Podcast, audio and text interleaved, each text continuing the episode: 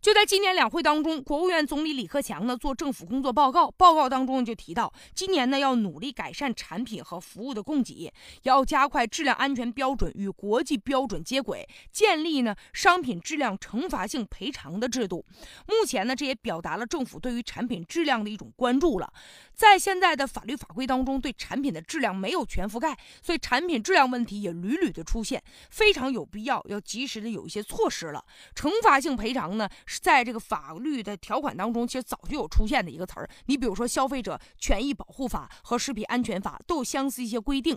实施惩罚性赔偿的对象是啥呢？是生产企业或者是商家存在欺诈行为的，以及呢生产不合格的产品。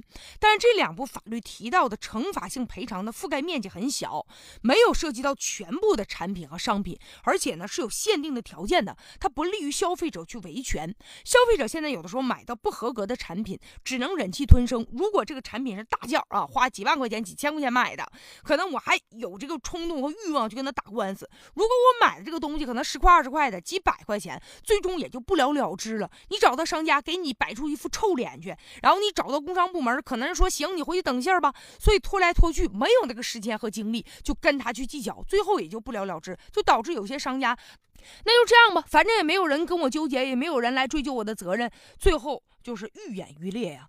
目前呢，也应该有一部分呢，就是奖励的机制。比如说，对于商家，他如果有了这些不合格的产品，应该罚啊，罚完了，同时这部分钱也应该奖励给这个利益受损的消费者，来激励大家伙的维权，也能促使商家严把质量关。现在目前有一些人就对这个国内的一些产品呢。